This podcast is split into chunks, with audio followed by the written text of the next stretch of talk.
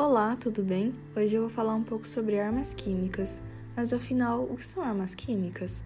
Armas químicas são muito conhecidas pelo grande poder de destruição e são formuladas para ferir e matar os seres humanos, na qual podem ser encontradas em forma líquida, sólida e gasosa. Existem vários tipos de armas químicas, mas o foco desse podcast será o Zyklon B. O Zyklon B, também conhecido como cianureto de potássio, é composto de ácido cianídrico, cloro e nitrogênio e foi descoberto em 1924.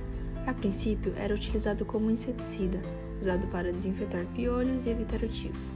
Mas, posteriormente, foi usado pela Alemanha nazista durante o Holocausto, para assassinar aproximadamente 1,1 milhão de pessoas nas câmaras de gás. Bom, tem alguns filmes que retratam um pouco do cenário terrível das câmaras de gás onde era encontrado o Zyklon B, como por exemplo O Menino do Pijama Listrado, Amém, Filho de Sol, entre outros, Existem livros desses filmes que eu falei, caso você prefira ler. Eu acho muito triste o fato de que esse gás foi usado para o mal, e eu espero de verdade que as pessoas tenham mais responsabilidade e consciência para que o que aconteceu durante a Segunda Guerra não se repita. O Zyklon B era entregue nos campos de concentração em forma de pastilha, e assim que expostos ao ar se transformavam em gás mortal.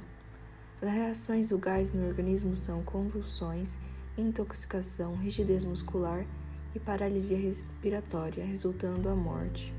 Então é isso, pessoal. Espero que tenham entendido mais sobre o Zyklon B. Muito obrigada pela atenção.